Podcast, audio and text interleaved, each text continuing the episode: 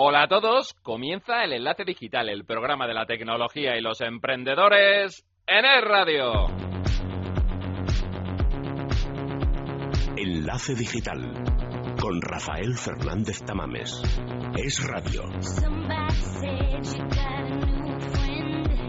Nueva semana, edición número 56. Os agradecemos los mensajes que nos han llegado a nuestro Twitter en arroba es enlace digital, a nuestro Facebook en facebook.com barra radio enlace digital, a nuestro Google Plus en plus.google.com buscando enlace digital y en nuestro correo electrónico en enlace digital arroba radio.fm.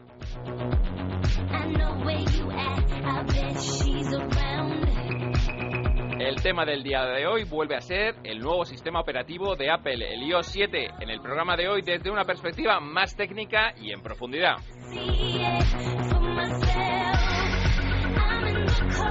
Traemos app para los fanáticos de la medición de todo tipo de cosas. No te la pierdas.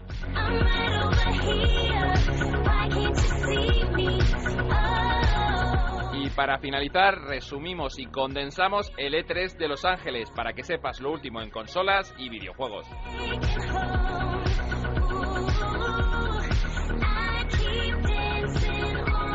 Todo esto y más con Rafael Fernández Tamames en el micro y en la dirección, Nacho Martín en la realización y Blanca Pérez en la producción, en el enlace digital hasta las 2 aquí en el radio. Vamos a por ello.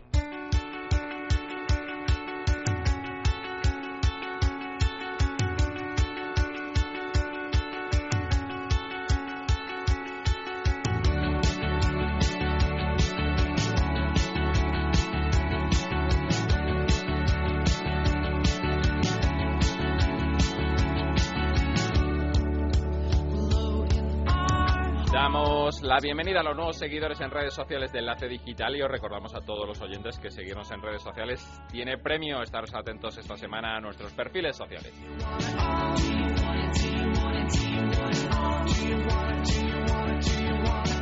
El tema del día hoy en Enlace Digital es el iOS 7 de nuevo, pero desde una perspectiva técnica. Por eso contamos con Ignacio Romero, que es fundador de GeoMobile. Ignacio, buenas tardes. Buenas tardes, Rafa. Queremos hablar del iOS 7. ¿Cómo has visto las nuevas funcionalidades que ha presentado Apple? Bueno, a ver, pues respecto al, a la actualización al iOS 7, ya sabes, en estas superconferencias que hace Apple, pues hombre, la primera impresión es eh, que no hay nada novedoso o no hay nada innovador dentro de la movilidad, ¿vale? Yo creo que han hecho ahí un popurrí, un poco una copia de diversas funcionalidades que ya existían en otras plataformas, ¿vale? Por ejemplo, a nivel de diseño, no sé si lo habéis visto y si los oyentes lo han visto, pero a nivel de diseño es muy parecido a Windows Phone. Ajá.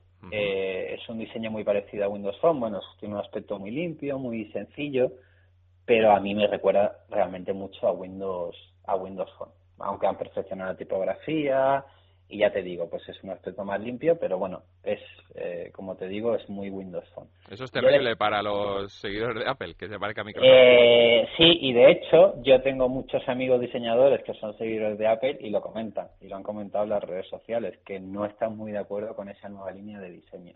Aunque luego también te vas a encontrar, pues bueno, el típico usuario de Apple, que todo lo que saque Apple siempre le va a encantar, pero la realidad es esa. Si tú comparas con Windows Phone, pues se parece mucho. Luego ellos te dirán que no, pero bueno, la realidad es, es esa.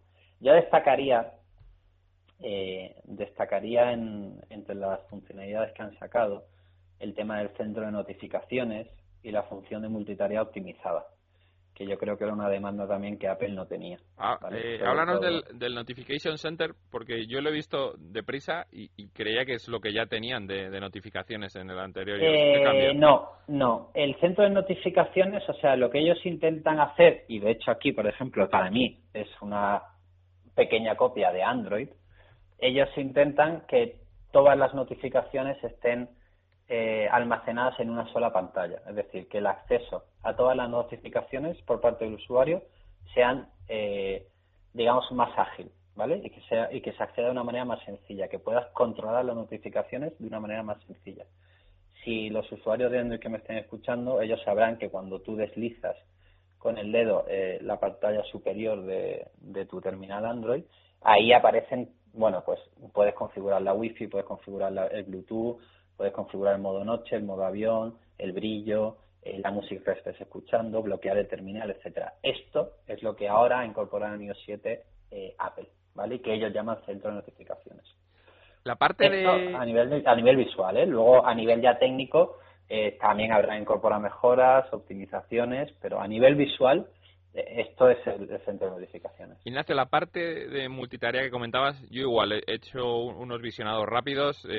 Tenía en mente, como muchos usuarios de, del iPhone que la multitarea ya existía. Eh, ¿Qué diferencia hay de la eh, multitarea que ofrece este nuevo iOS? Bueno, existía entre comillas. A nivel técnico no es tan cierto que existía, ¿vale? A nivel de desarrollo no es tan cierto que existía la multitarea, ¿vale? Porque al final eh, la multitarea que, que tenía la versión anterior de iOS, si necesitaba, por ejemplo, la aplicación, o sea, el terminal en sí, necesitaba más memoria, pues directamente te tiraba una aplicación o te dejaba de funcionar y, y, habría otra, ¿no? O sea, a nivel de memoria eh, tampoco estaba tan optimizado. Eso es lo que intentan hacer, o lo que entiendo que intentan hacer ahora con la función multitarea optimizada. Es, pues justamente eso me indica, optimizar más todavía la memoria del terminal, porque lo que está pasando mucho es que nosotros los terminales, bueno, a pesar de que mm, cada vez son más potentes, ¿no? Cada vez eh, con el terminal, digamos, pues tienen procesadores pues no te diría como el portátil, pero bueno, son muy potentes, ¿no? Pero nosotros cargamos mucho al terminal de aplicaciones y estás constantemente abriendo aplicaciones, las dejas en background, accediendo al mail, el teléfono, la música, la radio, eh, etcétera, ¿no? Eh, ¿Qué pasa? Pues que necesitas un control de memoria, una gestión de memoria por parte del terminal que sea muy óptima para que el, para que el terminal, mm, digamos, la caché de la memoria eh, no acabe colapsándose, ¿no? Eh, por ahí van los tiros con el tema de la, de la multitarea. Yo destacaría sobre todo también de esta actualización una cosa importante que es el tema del iTunes Radio, ¿vale? Que es el servicio de radio gratuito eh, por internet que está basado en, el iTunes y que es y que lo sacan además consciente de ello es una competencia directa de Spotify y de Pandora también que en Estados Unidos Funciona muy bien. Exacto. Entonces yo creo que eh, también ahí podemos eh, visualizar un poco por dónde van los tiros. ¿eh? pues el tema de lanzar un servicio que es competencia directa de Spotify o de Pandora, pues es decir, oye, aquí estamos nosotros y, queremos jugar este partido también, ¿sabes? Que, es importante.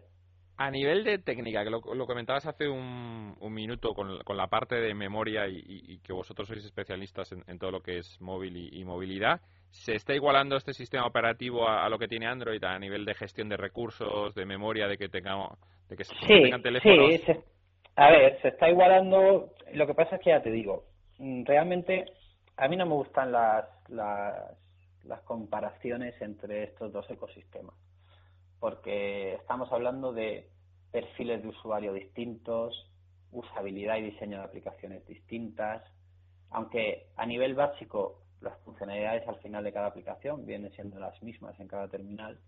Eh, yo creo que son ecosistemas muy eh, que se pueden diferenciar muy claramente, ¿vale?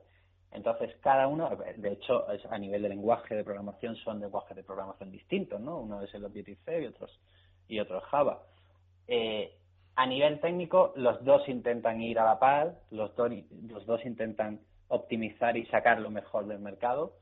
Y yo creo que, bueno, están más o menos a la misma altura.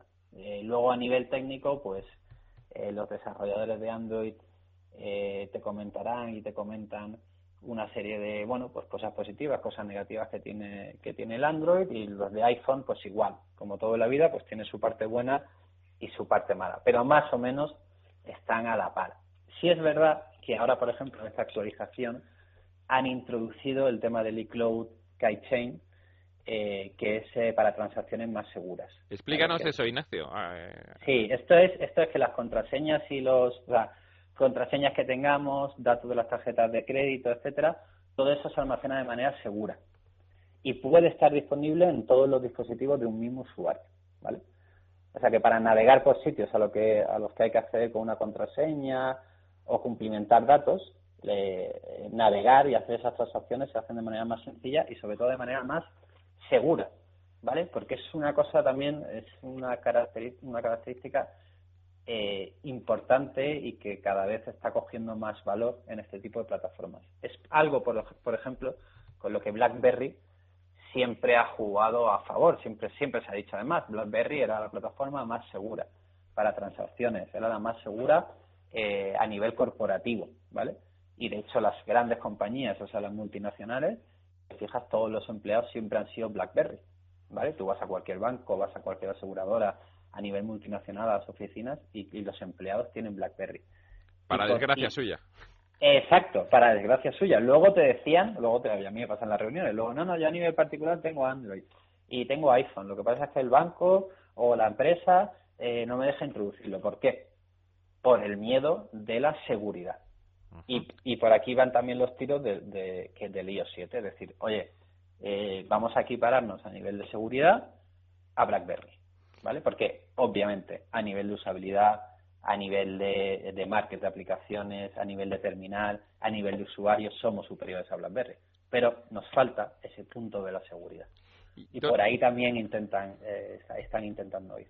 Dos eh, aspectos técnicos también para finalizar, desde el punto de vista técnico. El, el iDrop, ¿cómo lo has visto? El, poder estar intercambiando eh, fotografías y otros elementos con otros usuarios de, de iPhone. El iDrop me parece una muy buena idea junto con la prestación del, del Popular Apps eh, Close Me, ¿no?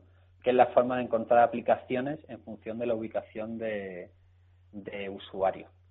¿vale?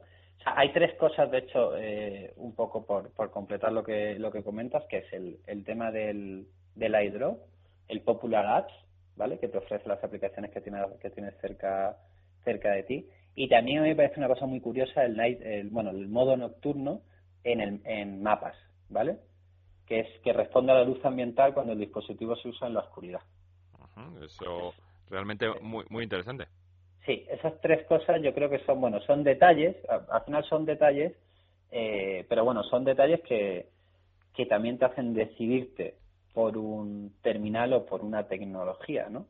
Eh, el otro día, de hecho, hablasteis, hicisteis un monográfico del, del tema del, del S4, del Samsung Galaxy S4, y el Samsung Galaxy S4, que no deja de ser, bueno, pues un terminal, oye, eh, la pantalla más grande, mm, tiene muchas cosas innovadoras, pero luego tiene detalles que dice, jo, yo por estos detalles me compraría el terminal. Por ejemplo, el tema de reconocimiento visual eh, y que simplemente sin tocar, simplemente mirando el terminal y moviendo la cabeza, pues oye, la, pues si estás en el navegador o estás leyendo un mail, se te mueva la pantalla.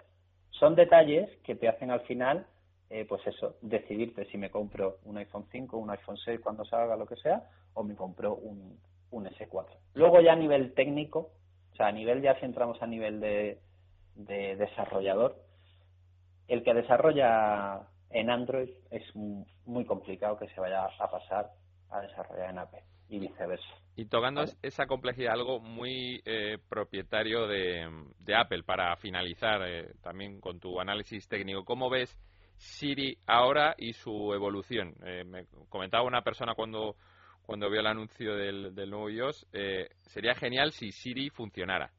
¿Tú crees que funciona o va a ser complejo? Bueno, a ver, en la actualización de ahora eh, lo que han incluido son, bueno, son nuevas voces, ¿no?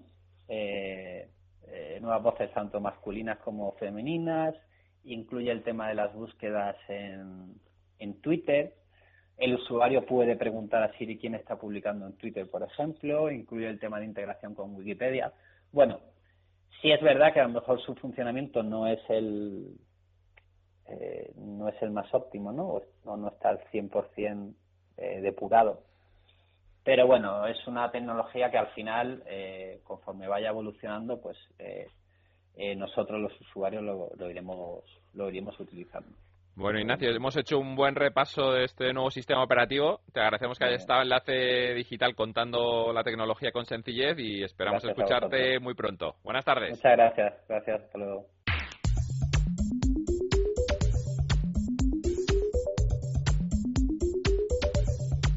Esta sintonía que nos pone Nacho Martín significa que vamos a hablar de apps y tenemos con nosotros a Alberto Lázaro, que es Social Media Strategist en Finance. Alberto, buenas tardes. Buenas tardes, ¿qué tal? ¿Cuál es la app que nos traes hoy para sorprender a la audiencia? Bueno, pues hoy os traigo una app que nos ayuda a medir nuestra actividad diaria. Su nombre es Quantify. La voy a deletrear. E Q-U-A-N-T-I-F-Y. Y bueno, nos permite crear parámetros de medida y ordenarlos en carpeta. Por ejemplo, seguidores en redes sociales, ventas de nuestro negocio, metas que nos marcamos en el día a día. Bueno, muy interesante. Puntos fuertes. Bueno, pues eh, los puntos fuertes es que eh, con Quantify incluso podemos crear gráficos, comparativas. Y bueno, es muy útil si queremos llevar la cuenta de determinadas mediciones. Y bueno, además cuenta con una interfaz muy, sencilla y que se parece mucho al nuevo diseño del iOS 7. Mm, ¿Le habrían chivado algo? ¿Puntos débiles? bueno, pues tiene una versión gratuita, pero si quieres disfrutar de todas sus funciones, tienes que pagar. Y bueno, es una suscripción anual que cuesta 5,99 euros. Pero bueno, para un uso doméstico la versión gratuita puede servir perfectamente. ¿Qué, y, ¿qué otro punto débil tiene? Sí, pues sí, tiene otro punto débil, eh, porque no está para Android. Así que eso también, oye, que como que acorta, ¿no? Para, para todos los seguidores. Y decir que, bueno, invito a los oyentes a que la busquen en la Apple Store, porque seguro que les se les ocurre un montón de usos que darle a la app. Muy bien, ¿qué nota le das? Bueno, pues le voy a poner un 3 sobre 5 porque, como he dicho, es muy útil y está cosechando muy, muy buenas críticas y eh, vale la pena darle una oportunidad. Gracias, Alberto. Hasta la próxima semana. Muchas gracias. Seguimos entreteniéndonos. Este sábado a partir de las siete y media, seis y media en Canarias, nueva entrega de La Liga es Radio. Comenzamos con el partido de vuelta de la final del playoff de ascenso. A las 8, Almería-Girona. Uno de estos dos equipos acompañará a Elche y a Villarreal a la Liga BBVA. Y a las 9, doble cita con la Copa Confederaciones, Italia-Brasil y Japón-México. Y el domingo más fútbol. Tercer partido de España en la Copa Confederaciones. En Fortaleza, España-Nigeria. Y además, la última hora del fútbol internacional y el resto del polideportivo. Este fin de semana tienes una nueva cita con el deporte, donde la liga es radio. Enlace Digital con Rafael Fernández Tamames.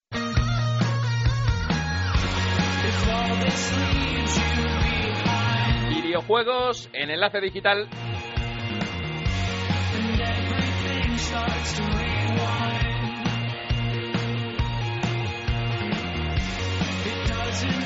Tenemos como siempre a Soraya Leal del sótanoperdido.com. Soraya, buenas tardes. Buenas tardes. Se ha terminado el E3 2013, ha comenzado la guerra de las compañías más importantes de la industria del videojuego y nos va a contar todo lo que ha pasado en el E3 concentrado y conciso. Soraya. Pues así es, bueno, podemos decir que esta generación empieza movidita, ya que como bien comentas, pues ambos fabricantes han puesto sus primeras cartas sobre la mesa de un modo bastante agresivo para lo que nos tienen acostumbrados Microsoft fue el primero en dar el pistoletazo de salida a esta próxima generación, pues desplegando mucha potencia y variedad, al igual que Sony, que un poco más tarde daba un pequeño revolcón a la propia industria con novedades importantes de su también muy muy poderosa PlayStation 4.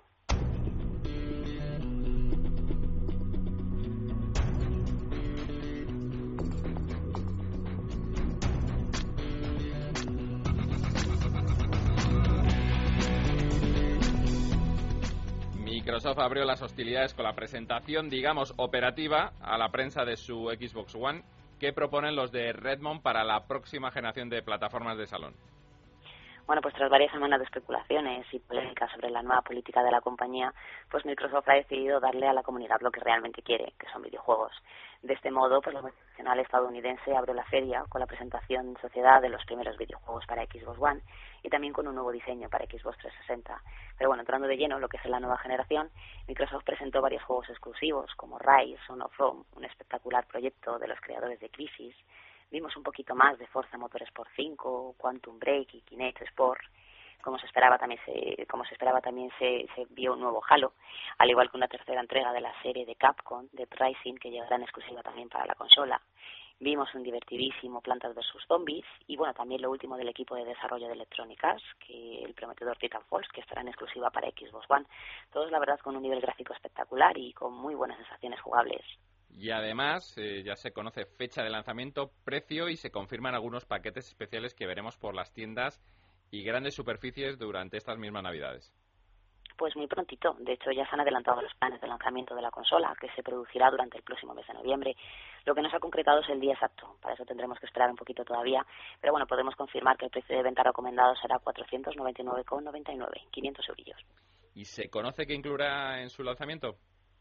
Bueno, únicamente se ha anunciado un paquete, pero a medida que se acerquen las Navidades, bueno, tiempo seguro que habrá opciones para todos. Este primer pack incluirá la nueva consola con un disco duro de 500 gigas, reproductor Blu-ray Wi-Fi incorporado, el nuevo Kinect, eh, un mando inalámbrico y una prueba de 14 días para Xbox Live.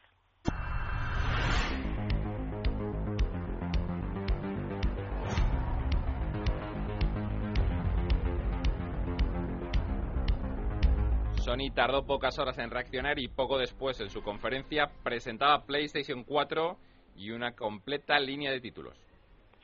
Sony arrancó fuerte y la verdad es que fue directamente a la yugular de la competencia.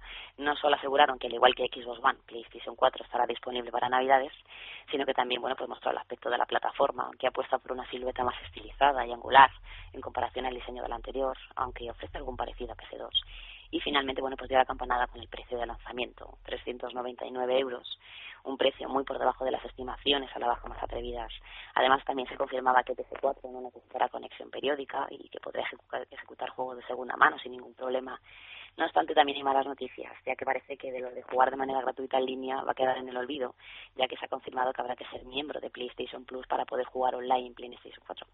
¿Y qué se puede destacar, Soraya, del catálogo inicial que presentará para el lanzamiento la consola? Bueno, mucho, y al igual que con la máquina de Microsoft, todo muy bueno, como The Order, de Sony Studios Santa Mónica, tenemos Drive Club, un interesante juego de velocidad que estrena formato gratuito, una nueva entrega también de la serie Infamous, tenemos un Killzone, o The Dark Sorcerer, que es un interesante proyecto de creación que, bueno, tendremos más noticias un poquito más adelante. Lo que sí es verdad y llamó mucho la atención de la máquina de Sony es que fuera la elegida para presentar algunos multiplataformas y mostrarlos en movimiento, como Kingdom Hearts 3, Ubisoft también la eligió para mostrar cómo se desenvuelve Assassin's Creed 4 y Watch Dogs. Y bueno, finalmente también para anunciar que Final Fantasy Versus 13 cambió de nombre comercial y soporte para Final Fantasy 15 para la nueva generación. Se vivieron presentaciones y demostraciones, como el caso de Bungie, que bueno pues dejó buena muestra de cómo anda el desarrollo de Destiny con su nuevo proyecto. Y bueno, los chicos de Avalanche Studios también anunciaron Mad Max, el nuevo juego basado en el clásico de cine. Y para finalizar, ¿qué tal se han comportado las desarrolladoras y editoras?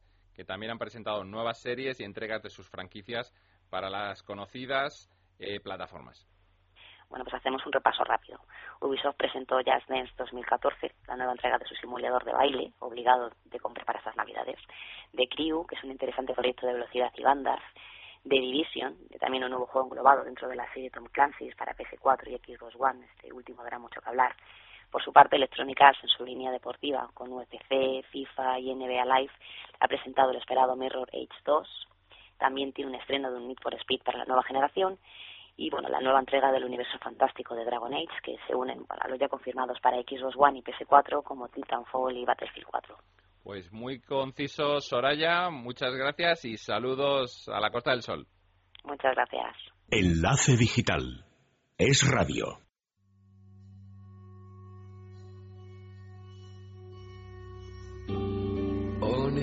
Encuentra insomnia, los dos conectan bien.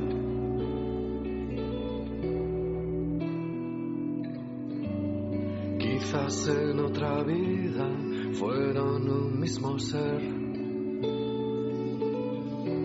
Suena Love of Lesbian en Enlace Digital. Vete a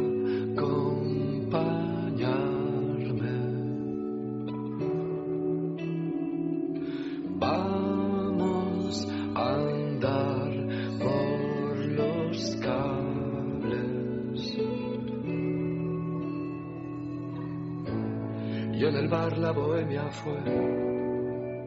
Nosotros nos vamos, nos escuchamos el próximo sábado a la una y media. Les dejo con la mejor compañía, con la radio, con el radio, ahora informativos. ¡Feliz semana! Llevan tiempo esperándose.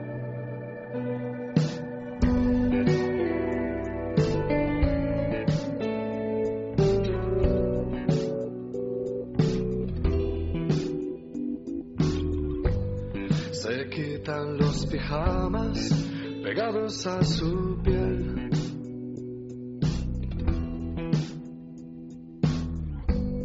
Quizás Soniria sueña y él duerme sin saber.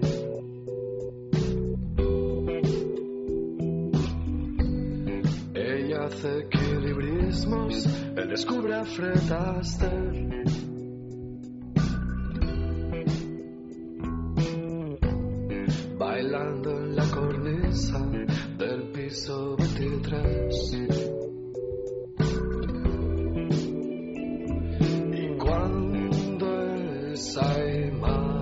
imagen.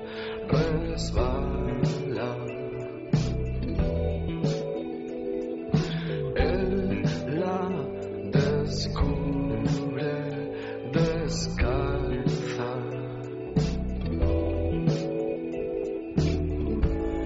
Esa noche ya fue muy cruel. Empezó despidiéndose